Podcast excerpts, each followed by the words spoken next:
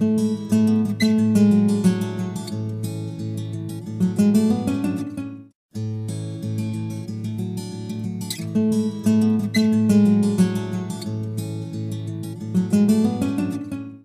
y bienvenido de nuevo a este conjunto de vídeos contenidos dentro del plan para el lanzamiento y el estímulo al aprendizaje de la asignatura Sistemas Fluidomecánicos. En este vídeo vamos a resolver el problema 1 del examen de septiembre de 2014, contenido dentro de la lección 6, Estudio particular de bombas centrífugas, del programa de teoría de la misma. Este problema se divide fundamentalmente en dos partes. Una primera se calculan variables asociadas al funcionamiento de la bomba en su punto de funcionamiento nominal, mientras que en la segunda parte se determinan las condiciones asociadas al trabajo de esta misma bomba, pero en este caso una instalación de bombeo. Vamos con el enunciado del problema, que nos dice así. Los diámetros interior y exterior del rodete de una bomba centrífuga son, respectivamente, 100 mm y 240 mm. Las anchuras de los álabes en las secciones de entrada y salida serán 30 y 15 mm respectivamente. El rodete tiene 14 álabes, y el ángulo de los álabes en la sección de salida es igual a 28 grados. En condiciones nominales, la velocidad de giro del rodete es de 1470 revoluciones por minuto. La bomba proporciona un caudal de 0,01 metros cúbicos segundo y una altura manométrica de 22 metros. En estas circunstancias el rendimiento volumétrico es del 98% y la potencia correspondiente a las pérdidas mecánicas, debidas a la fricción entre los diferentes elementos mecánicos, es de 173 vatios, mientras que el flujo entra al rodete sin choque y no existe perrotación. En dichas condiciones se nos pide determinar, en el apartado A, el caudal de fugas, sabiendo que no existen fugas externas, indicar cuál es el caudal que circula por el rodete y cuál es el caudal de admisión. En el apartado B, coeficiente de disminución de trabajo, y para ello emplearemos la corrección de estodora. Y en el apartado C, potencia consumida por la bomba en condiciones nominales. En la segunda parte se nos indica que una bomba idéntica a la anterior se usa en una instalación hidráulica para elevar agua desde un depósito abierto a la atmósfera a otro más elevado. El depósito superior está cerrado, existiendo una presión manométrica sobre la superficie libre del agua igual a un kilogramo centímetro cuadrado. La diferencia de cotas entre las superficies libres de ambos depósitos es de 5 metros. El caudal suministrado por la bomba en este caso será de 0,02 metros cúbicos segundo. La bomba está colocada a una altura de 2 metros por encima de la superficie libre del depósito inferior. La tubería de aspiración tiene un diámetro de 20 centímetros, una longitud de 5 metros y está provista de un filtro con un coeficiente de pérdida de carga K igual a 4. La tubería de impulsión tiene un diámetro de 15 centímetros, una longitud de 30 metros y sabemos que la suma de los coeficientes de pérdida de carga local en este tramo se tomará igual a 5, pero este valor no incluye la pérdida de energía cinética del chorro en el depósito superior. Los factores de fricción en las tuberías de aspiración e impulsión son 0,018 y 0,02 respectivamente. Con ello, en el apartado D debemos determinar la altura manométrica que proporciona la bomba en la instalación. En el apartado E el ángulo que forma la velocidad relativa y la tangente a los álabes en la sección de entrada al rodete, en el apartado F el NPSH disponible en la instalación y finalmente en el apartado G el rendimiento hidráulico de la bomba y variación del coeficiente de disminución de trabajo. Vamos con el apartado A donde se nos pide determinar el caudal de fugas. Sabiendo que no existen fugas externas, indicar cuál es el caudal que circula por el rodete y cuál es el caudal de admisión. Este apartado se resuelve aplicando un balance de masa sobre el rodete. Vamos a emplear la nomenclatura que se ha usado tradicionalmente en clase y en los apuntes, y en ese sentido definiremos como Q al caudal suministrado por la bomba, es decir, el que pasa por la brida de impulsión. Definiremos como Q aspiración al caudal que circula por la brida de aspiración y QR al caudal que circula por el rodete. La relación entre estos tres está dada obviamente por el caudal de fugas, así como por el rendimiento volumétrico. Tened en cuenta que para que la bomba proporcione un caudal Q en la brida de impulsión, es necesario que en la sección de entrada a la misma, en la brida de aspiración, tengamos un caudal Q más Q siendo Q minúscula las fugas externas de caudal. Cuando entra al rodete se le une el caudal de fugas internas, pasando por el mismo un caudal igual a Q más QF, siendo QF la suma de las fugas externas e internas. Recordad que en una bomba el caudal trasegado por el rodete siempre será mayor que el impulsado. Una vez el flujo abandona el rodete, es donde se producen las pérdidas, las fugas externas que comunican la sección de salida del rodete con el exterior, mientras que las fugas internas son aquellas que se producen por existe una diferencia de presión entre las bridas de impulsión y aspiración de la misma, que a pesar de las juntas laberínticas, pues se induce un determinado caudal. en ese sentido, si a Q más QF, que es el caudal del rodete, le descontamos la suma de fugas externas más internas, es decir, caudal de fugas, aquí nos quedará Q. Ese balance de masas se puede resumir en ecuaciones de la siguiente manera. Por la vía de aspiración, obviamente, ese caudal de aspiración será la suma de Q más Q sue. Por enunciado sabemos que este caudal es nulo porque no existen fugas externas y para acabar de resolver el apartado necesitamos la definición de rendimiento volumétrico que como ya sabemos es el cociente entre el caudal impulsado por la bomba y el caudal trasegado por el rodete, siendo este último la suma del caudal impulsado más el caudal de fugas y en última instancia se puede expresar como la suma de fugas externas más internas. Con este conjunto de ecuaciones se puede resolver fácilmente el apartado. En la parte inferior podéis ver los resultados, siendo el caudal de impulsión 0,01 metros cúbicos segundo. Obviamente, la primera condición, que nos indica el enunciado, no existen fugas externas, nos dará como resultado que el caudal en la aspiración será exactamente el mismo. Q aspiración igual a Q igual a 0,01 metros cúbicos segundo. Por su parte, para determinar tanto el caudal trasegado por el rodete como el caudal de fugas, se aplicará la definición de rendimiento volumétrico. Como este último es conocido, podemos calcular el caudal que circula por el rodete con esta expresión que estáis viendo aquí, simplemente dividiendo el caudal entre el rendimiento volumétrico donde se obtendría un caudal de 0,0102 metros cúbicos segundo, o podemos calcular también el caudal de fugas con la segunda forma de la expresión, obteniendo obviamente un caudal de fugas de 2,041 por 10 a la menos 4. Obviamente la diferencia entre QR y el caudal de fugas debe ser el caudal impulsado por la bomba. Vamos ahora con el apartado B, donde se nos pide determinar el coeficiente de disminución de trabajo. Para ello utilizaremos la corrección de estodora. Recordemos que el coeficiente de disminución de trabajo, mu, relaciona las alturas útiles intercambiadas entre rodete y fluido con número finito e infinito de álabes respectivamente. Se trata por tanto de una medida para cuantificar la desviación relativa del flujo a la salida del rodete, sobre la cual profundizaremos más adelante. Para determinar esta variable necesitamos calcular ambas alturas, la útil con número finito e infinito de álabes respectivamente. Empezaremos el cálculo por la altura útil con número infinito de álabes. Recordemos que esta supone la energía específica que le entrega el rodete al fluido siempre y cuando éste saliese perfectamente guiado, o lo que es lo mismo, que el rodete estuviese compuesto por un número de álabes infinito de espesor nulo.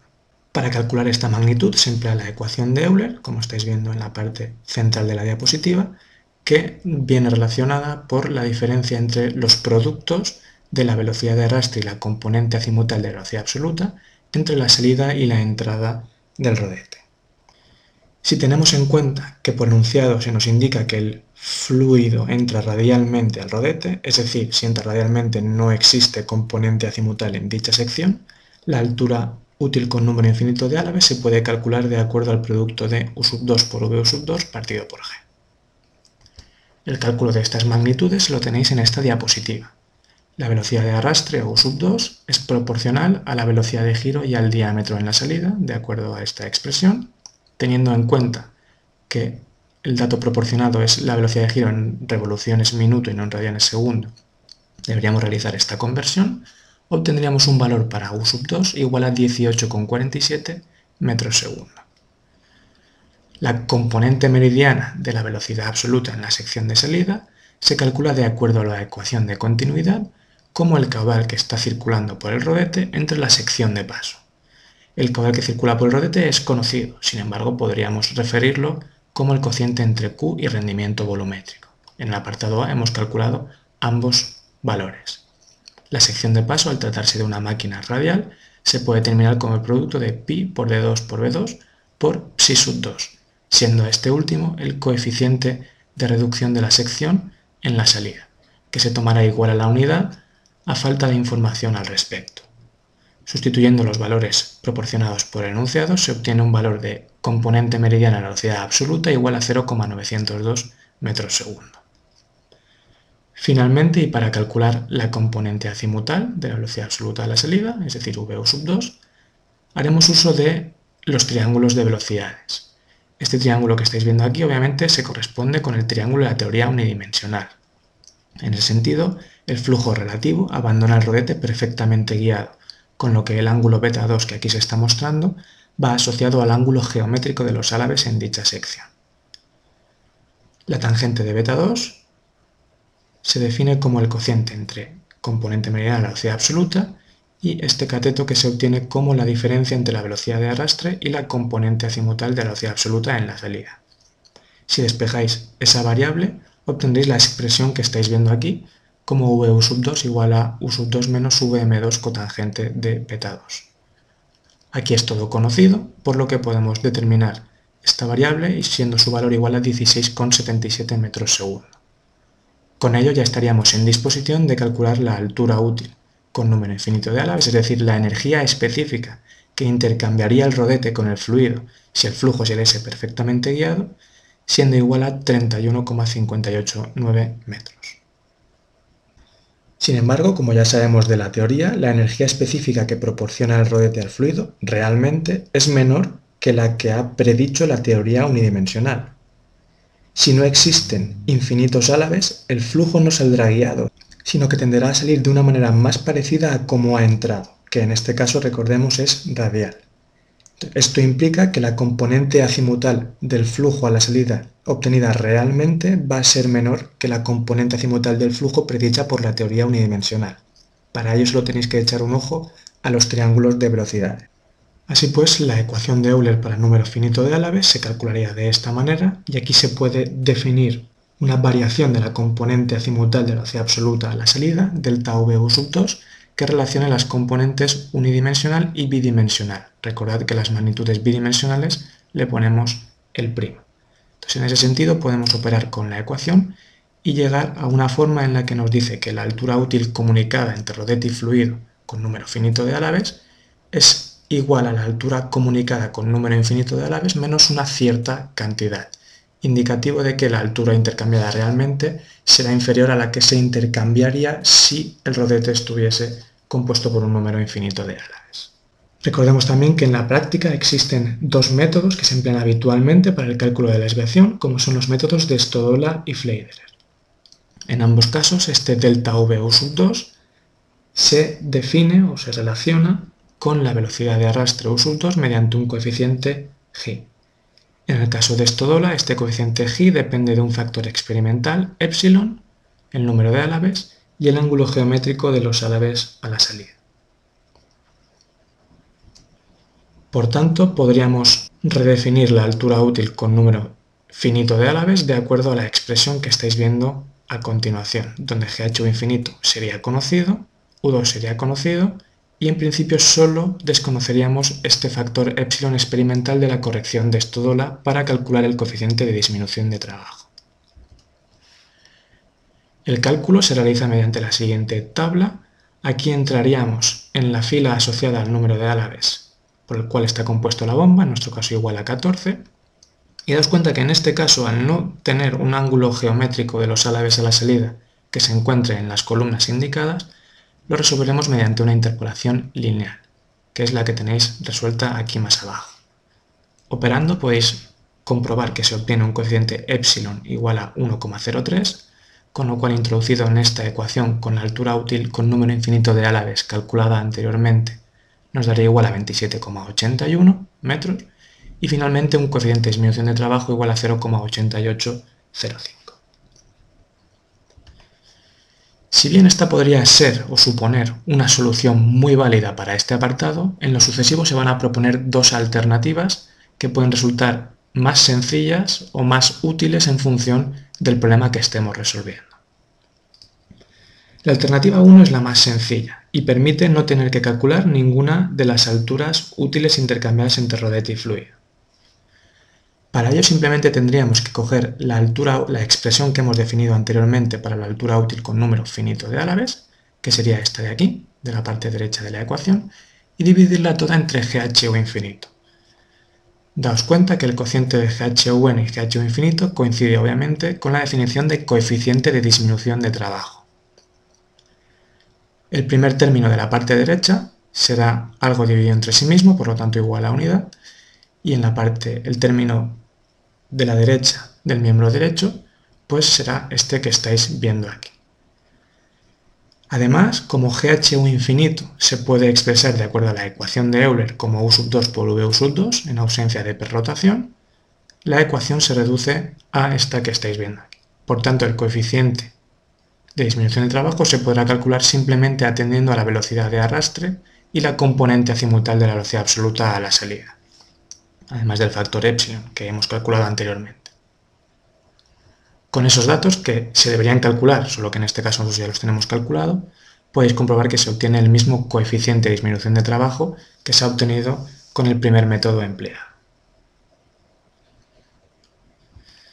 La segunda alternativa que os propongo es más elaborada, pero será de mayor utilidad cuando en un problema se nos pida que en apartados posteriores volvamos a calcular cualquiera de estas variables, tanto el coeficiente de disminución de trabajo o cualquiera de las alturas útiles intercambiadas entre rodete y fluido. De hecho, en este, en este problema, si consultáis enunciado, en el apartado G nos lo vuelve a preguntar, por lo que esta sería la alternativa que yo recomendaría para resolución del mismo. Esta alternativa pasa por determinar las expresiones analíticas para las alturas útiles con número finito e infinito de álabes en función del caudal. Recordemos de la parte teórica que la altura útil con número infinito de álabes en función del caudal es una recta dependiente negativa siempre y cuando el ángulo de los álabes a la salida del rodete sea menor que 90. Dicho de otra manera, si los álabes se encuentran curvados hacia atrás. En este caso se podría deducir esta expresión como la primera que tenéis en la diapositiva, la secuencia la tenéis descrita, GHU infinito es igual a U sub 2 por VU sub 2, en ausencia de perrotación, y sustituyendo la expresión o la, variable VU sub 2 por U sub 2 menos VM cotangente de beta 2, desprendida del triángulo de velocidades, e incluyendo la definición de U sub 2 como omega d partido por 2 y la componente meridiana como Q partido sección, se llega a esta expresión, donde veis que corresponde efectivamente a una recta dependiente negativa dado que esta sería una ordenada en origen fija, no depende del caudal, y todo este término sería igual a una constante por el propio caudal, y sería negativa porque la tangente de beta 2 sería positiva.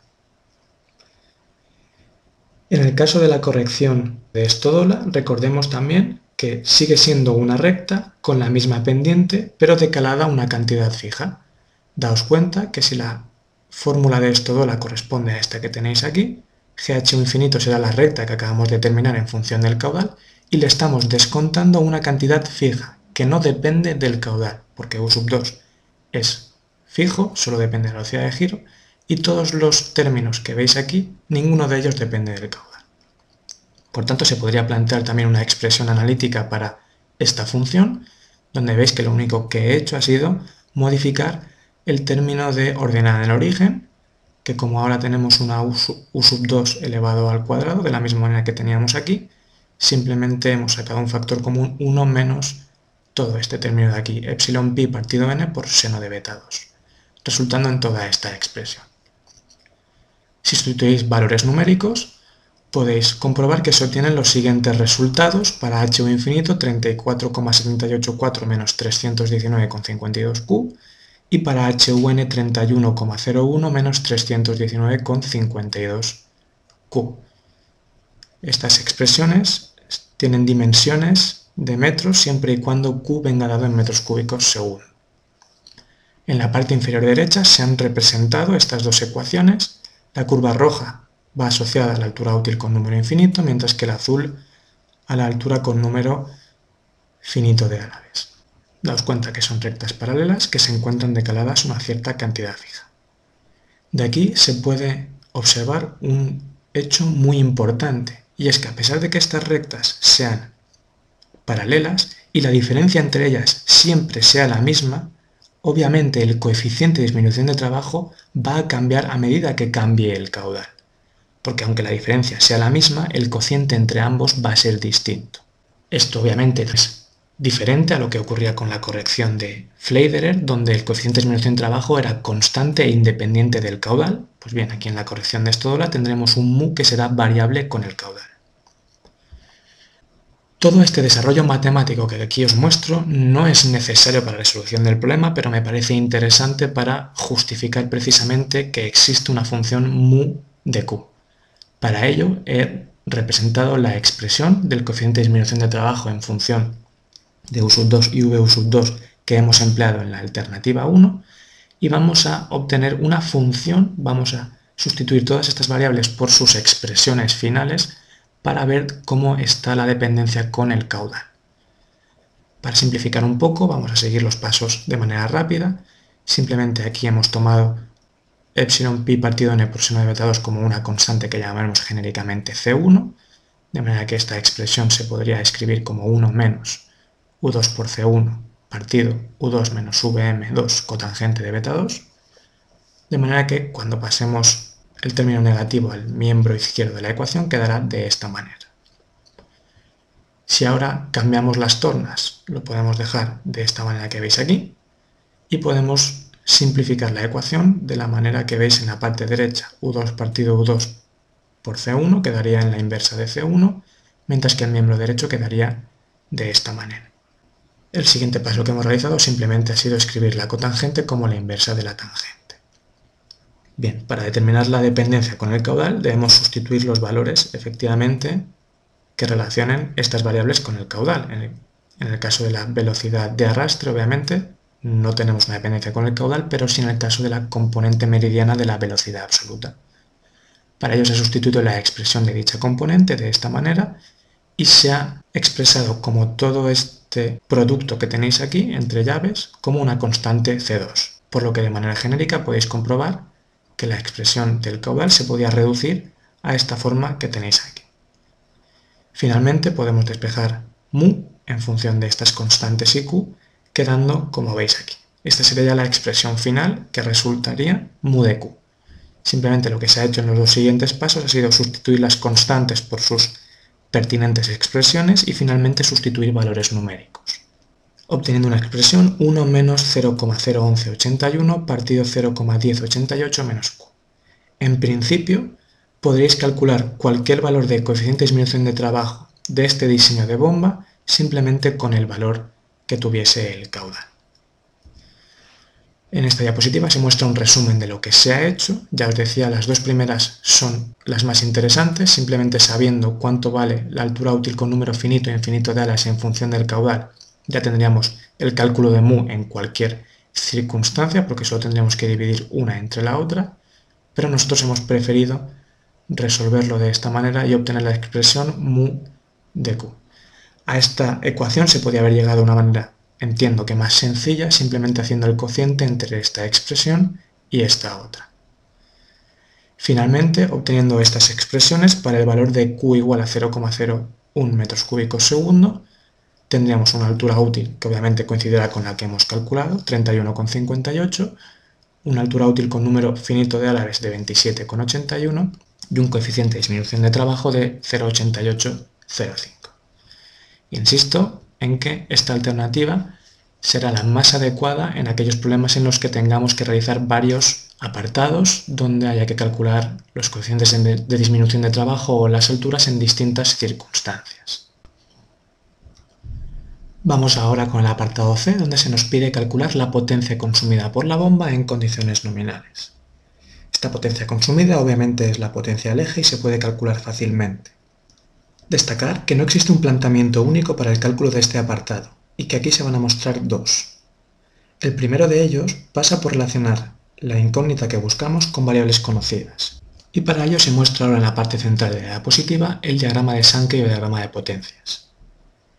Aquí podéis ver que la potencia que se suministra en el eje de la, de la bomba, en este caso potencia mecánica, par por velocidad angular, no va a llegar íntegramente al rodete de la bomba, sino que una parte se va a perder como consecuencia de las pérdidas mecánicas que existen por rozamientos entre el eje y elementos mecánicos como cojinetes o prensa estobas.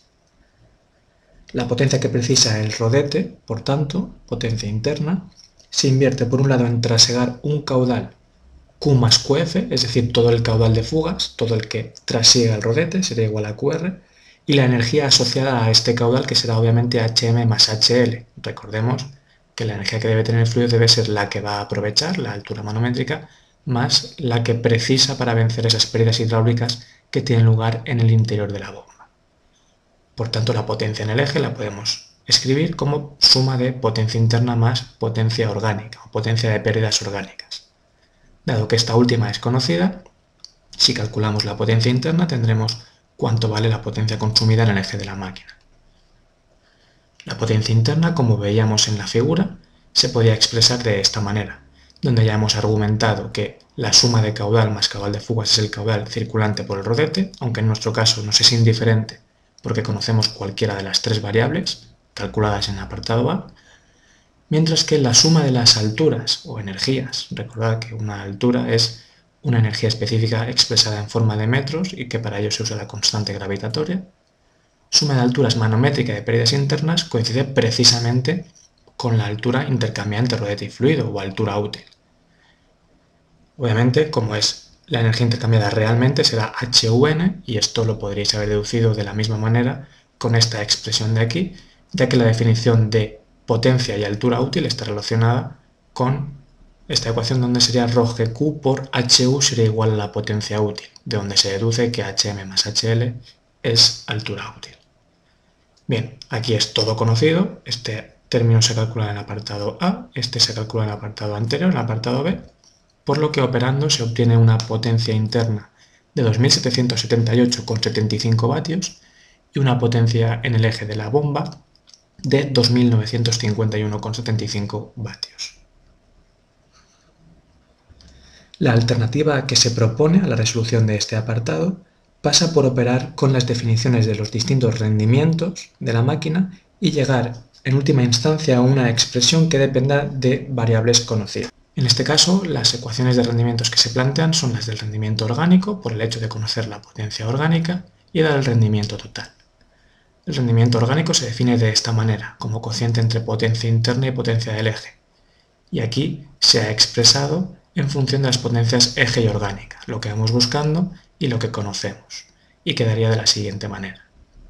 En el caso de la definición de rendimiento global, recordad producto de rendimientos hidráulico manométrico, volumétrico y orgánico, es el cociente entre QHM o potencia útil que recibe el fluido entre lo que nos ha costado darle esa potencia, que es la del eje.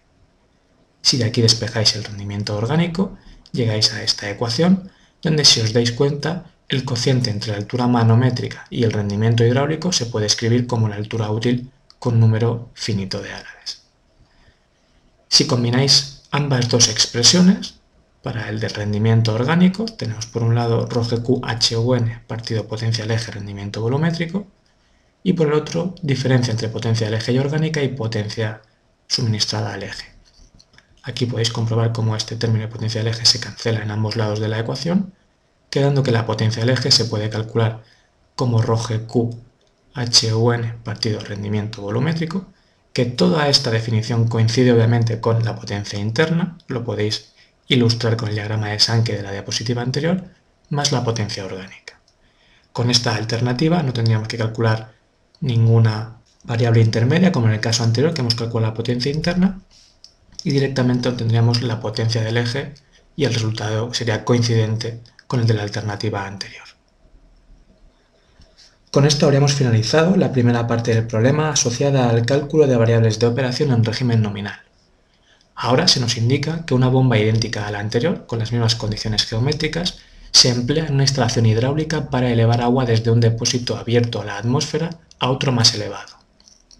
El depósito superior está cerrado, existiendo una presión manométrica sobre la superficie libre del agua de 1 kCm cuadrado. La diferencia de cotas entre las superficies libres de ambos depósitos es de 5 metros, el caudal suministrado será de 0,02 metros cúbicos segundo, con lo cual esto ya es indicativo de que no estaremos trabajando en condiciones nominales. Sabemos que la bomba está colocada a una altura de 2 metros por encima de la superficie libre del depósito inferior y que la tubería de aspiración tiene un diámetro y una longitud de 20 centímetros y 5 metros respectivamente y está provista de un filtro con un coeficiente de pérdida de carga K igual a 4. Por su parte, la tubería de impulsión tiene un diámetro y una longitud de 15 centímetros y 30 metros respectivamente, y en este caso la suma de los coeficientes de pérdida de carga local, de todos los accesorios que existen en este tramo, se tomará igual a 5, pero este valor no incluye la pérdida de energía cinética del chorro en el depósito superior.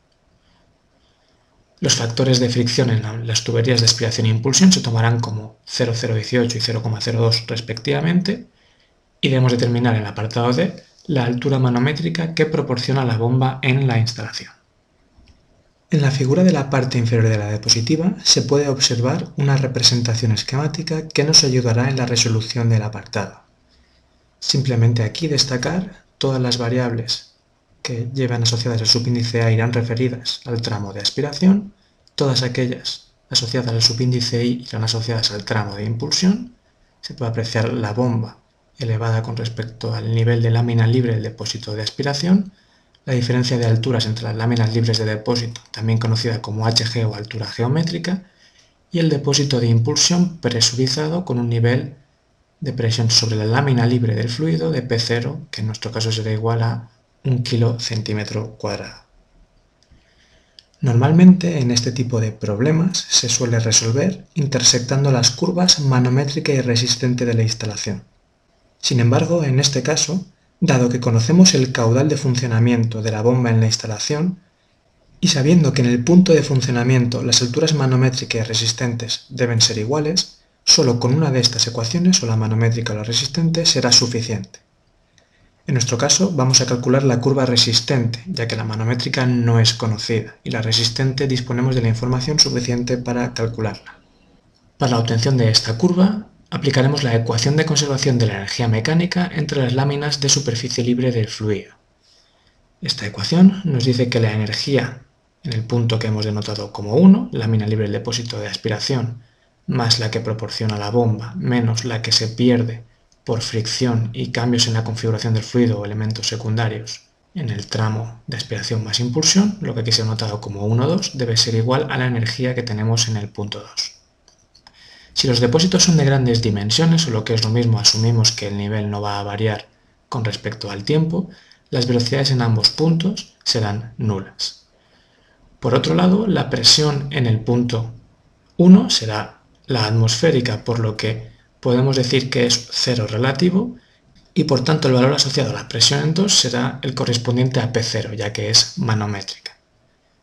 En ese sentido, y siendo la diferencia entre Z2 y Z1 la altura geométrica, esa ecuación se puede expresar de la siguiente manera. HMR es igual a P0 partido gamma más HG más las pérdidas HT en el tramo 1,2.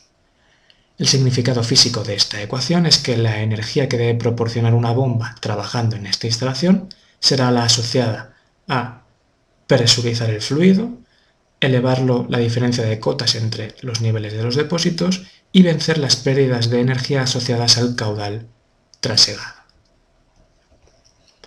Esta ecuación se puede simplificar aún más si atendemos a que las pérdidas por fricción y accesorios se pueden calcular de acuerdo a la ecuación de Darcy-Weisbach, Simplemente aquí tened en cuenta que, dado que los diámetros de los tramos de aspiración e impulsión son distintos, y por tanto las velocidades lo serán para un mismo caudal, las pérdidas se calcularán de manera independiente para cada uno de ellos. Aquí podéis ver el lambda L partido de más suma de K asociadas al tramo de aspiración, con su correspondiente diámetro, y lo mismo asociado al tramo de impulsión.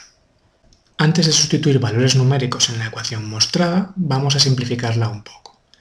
Para ello vamos a emplear el dato de enunciado que nos decía que no existían fugas externas de caudal, esto es, de extrema importancia ya que en este caso el caudal en la brida de aspiración de la bomba es el mismo que el que tenemos en la brida de impulsión, por lo que es el mismo que va a pasar por ambas tuberías. Eso nos permite sacarlo factor común en ambas expresiones.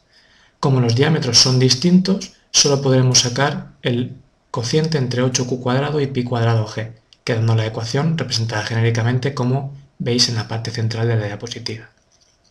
De aquí podemos calcular directamente el término de presiones, el término de Hg que es conocido, igual a 5 metros, y habrá que prestar especial atención a la suma de K en el tramo de impulsión. En primer lugar, el término de presiones, tenemos un kilocentímetro cuadrado, expresado en pascales de esta manera y dividido entre ρg, tomando ρ igual a 1000 para que salgan estos 10 metros justos. En la suma de K en la impulsión sabemos que era igual a 5, pero este valor no contemplaba la pérdida de energía cinética en el depósito superior, con lo cual habrá que sumarle un 1, por tanto sería igual a 6. Y ahora sí, sustituyendo todos estos valores, se obtiene una expresión para altura manométrica resistente igual a 15 más 1861,9 Q cuadrado.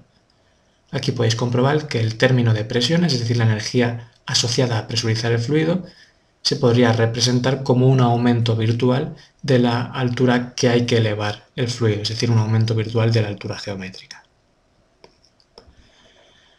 Aquí en esta diapositiva tendremos una representación gráfica de la resolución de este apartado a escala donde podéis ver la variación de la altura necesaria, energía necesaria, a medida que aumenta el caudal suministrado.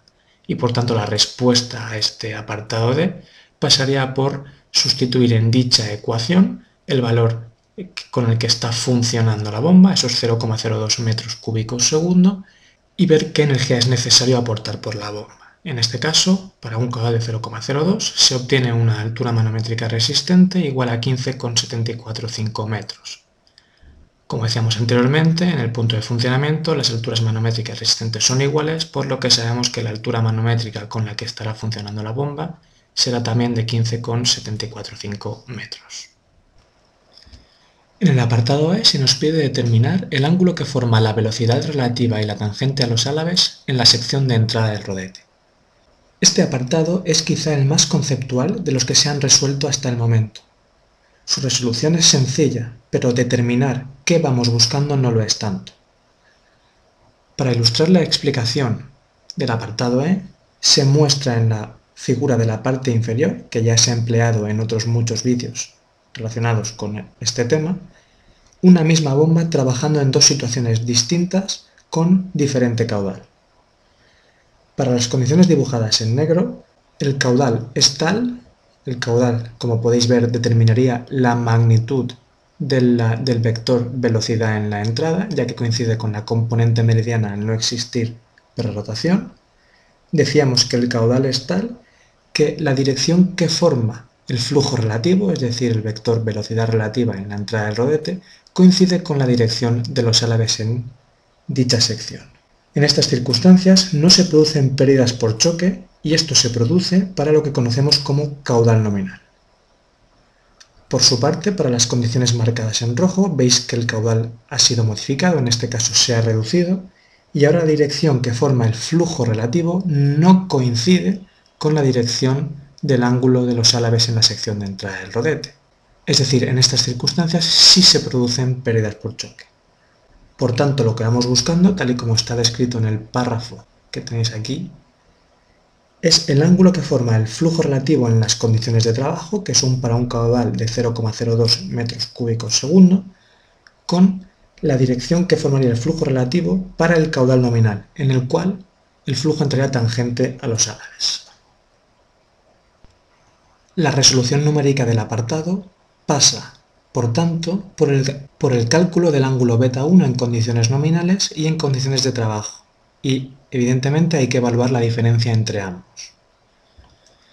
Para las condiciones nominales, caudal 0,01 metros cúbicos segundo, que han sido denotadas con el subíndice n detrás del 1, como podéis ver en la tangente del ángulo beta 1 y vm1, este ángulo beta 1n precisamente coincide con el ángulo de los álabes en la sección de entrada del rodete, al no existir pérdidas por choque en dicha sección, es decir, el flujo relativo entraría tangente a los álabes del rodete. El cálculo de este ángulo pasa por la determinación de las magnitudes velocidad de arrastre en la entrada y componente meridiana de la velocidad absoluta también en la sección de entrada. La primera de ellas proporciona la velocidad de giro y el diámetro, de la misma manera que se ha ilustrado en el apartado B para el cálculo de velocidad, en este caso en la salida, y con la transformación pertinente para el paso de velocidad en revoluciones minuto a radianes segundo, se obtiene una velocidad de arrastre de 7,69 metros segundo. El cálculo de la componente meridiana para las condiciones nominales ecuación de continuidad, caudal del rodete partido sección, siendo la sección asociada a la sección perpendicular al caudal, es decir, radial, pi de 1 b1 psi 1. Tomando el coeficiente de reducción de la sección igual a 1 a falta de datos adicionales, se obtiene una componente meridiana en condiciones nominales de 1,08 metros segundo. Operando de acuerdo a la ecuación que tenéis en la parte superior derecha, se obtiene un ángulo beta 1n igual a 8 grados. Es decir, el ángulo que forman los álabes en la sección de entrada del rodete es de 8 grados. En las circunstancias de caudal y velocidad de giro proporcionadas por enunciado, el flujo relativo formaría un ángulo de 8 grados en la sección de entrada, por lo que entraría tangente a los álabes del rodete en, en dicha sección. Sin embargo, las condiciones de trabajo en la estación cambian.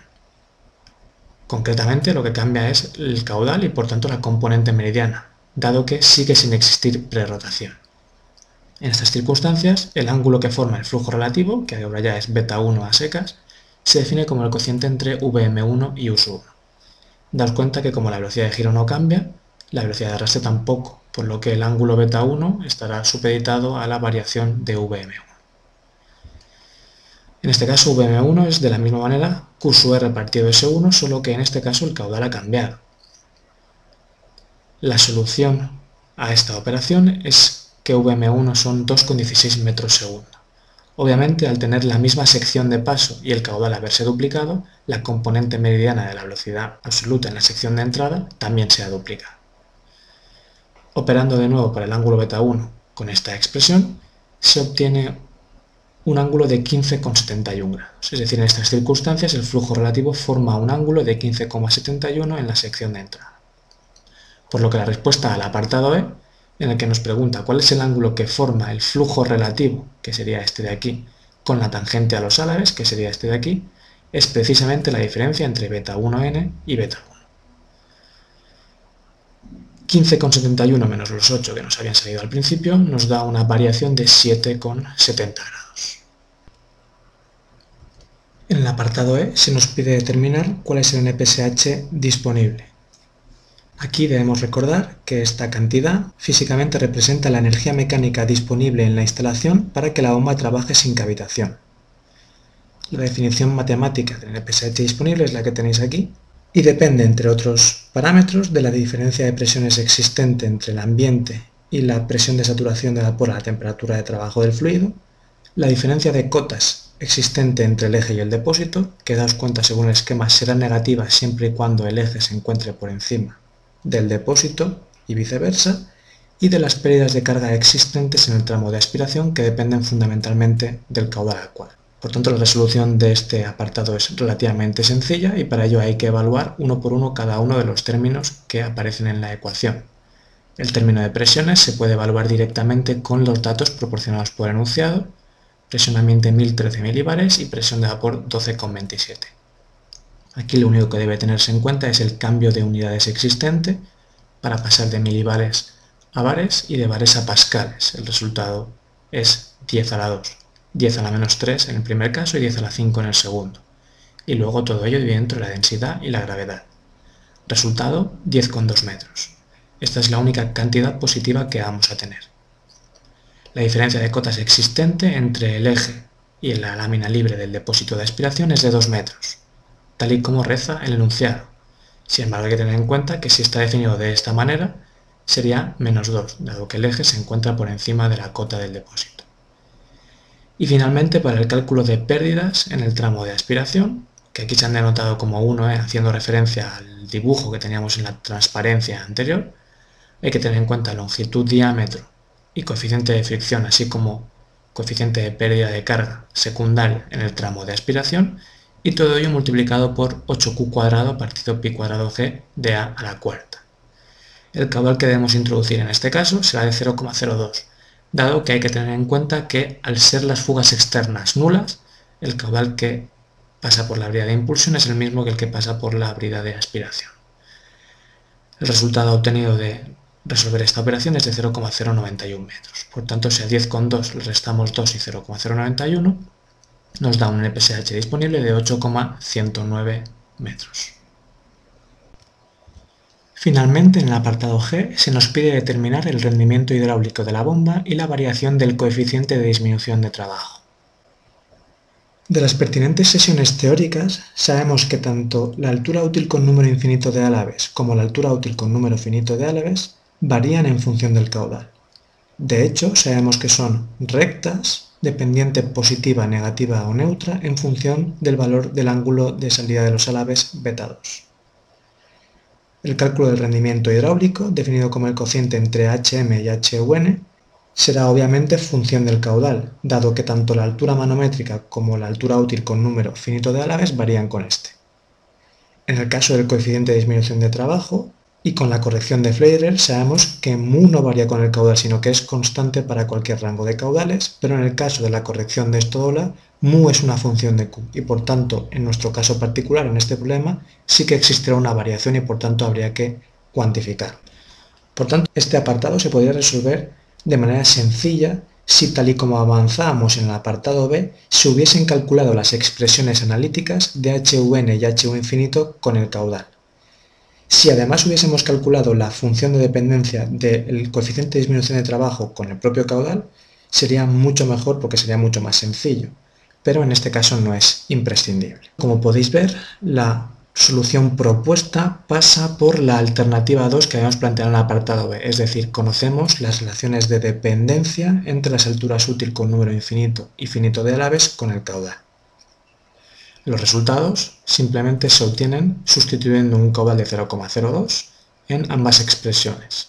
Podéis comprobar que se obtendrá una altura útil con número infinito de álabes de 28,39, una altura con número finito de 24,619 y en estas condiciones tendríamos un coeficiente de disminución de trabajo, resultado del cociente entre ambas, igual a 0,867, obviamente menor que el en condiciones nominales, y un rendimiento hidráulico que se definiría como el cociente de HM y HUN igual a 0,6395. Para el cálculo del rendimiento hidráulico obviamente se ha tomado la altura manométrica determinada en el apartado D. Daos cuenta que aquí estamos marcando como primas las condiciones de funcionamiento asociadas al caudal de 0,02, ya que se han resuelto, se han calculado estas mismas magnitudes para el caudal nominal y por tanto hay que diferenciarlas de alguna manera. Si además de obtener estas relaciones de dependencia hubiésemos obtenido también la del coeficiente de disminución de trabajo, no haría falta ni calcular estos dos valores, ya que sustituiríamos directamente el caudal de 0,02 aquí y obtendríamos el valor de mu igual a 0,867. Pero como ya habéis visto, no es necesario conocidas estas dos. Además, este cálculo es bastante más complejo que el de las expresiones para las alturas.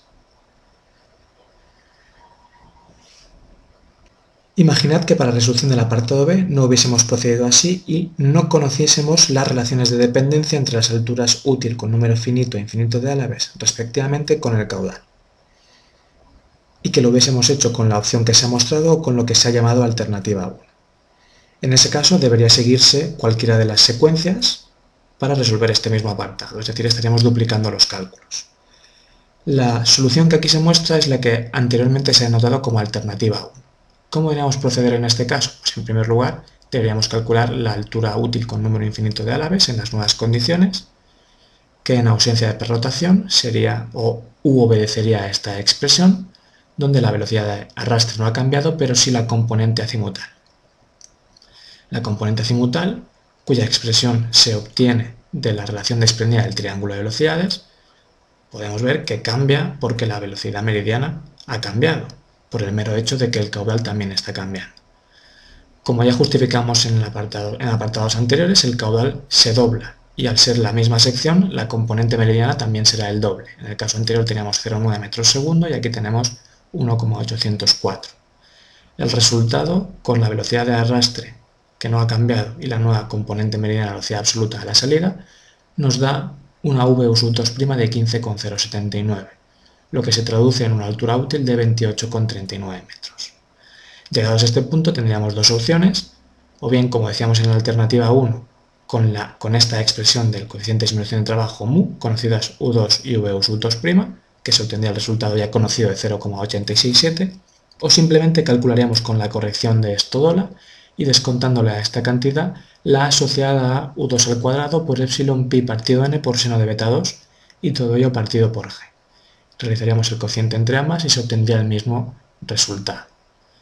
Ya queda a juicio de cada uno qué alternativa le parece más adecuada para la solución de este apartado.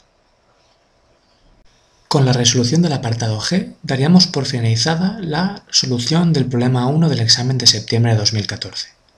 Ya sabéis que cualquier duda, comentario o sugerencia que tengáis al respecto del mismo me lo podéis hacer llegar a través de cualquiera de las cuentas de Twitter o bien la de la asignatura arroba umh1810 o bien la mía de profesor arroba jruizumh por el blog de la misma http umh1810edu.umh.es o bien mediante un comentario en la lista de reproducción de la asignatura en YouTube. Te espero en el siguiente vídeo. Un saludo.